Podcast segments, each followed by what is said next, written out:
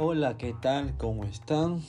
Bienvenidos a un nuevo episodio de podcast donde en esta ocasión voy a presentarles sobre acerca de un club que está dando mucho de qué hablar, un club que está en la boca de todos los medios internacionales del mundo del fútbol. Eh, se llama el Newcastle United, eh, la historia del nuevo equipo más rico del mundo.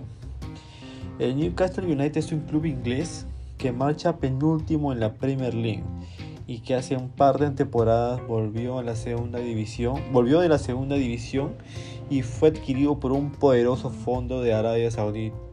Ahora el gigante dormido despertará como el club más con más dinero en el planeta. En un, en un, abrir y cerrar de ojos, de un momento para otro, y por el golpe de una chequera, los hinchas del Newcastle United se acostaron en el pasado de 7 de octubre con la sorpresa de que su equipo es el más rico del mundo. Así de la nada. Fue adquirido por un magnate que posee el récord de haber pagado más de 400 millones de euros por una, por una pintura de Leonardo da Vinci. Eh, ha entrado a la industria del fútbol por la puerta grande.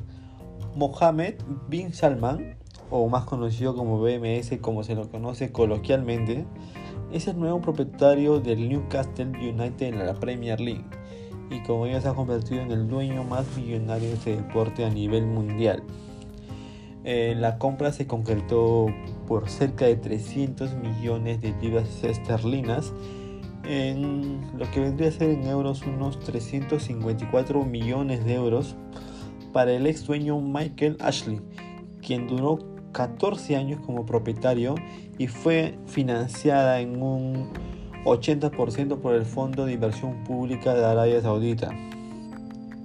Eh, Bin Salman, como cabeza gubernamental de dicho, país, eh, el fondo se considerará por separado del Estado de Medio Oriente y por lo tanto permitirá que la adquisición pase a la prueba de los propietarios y directores de la Premier League.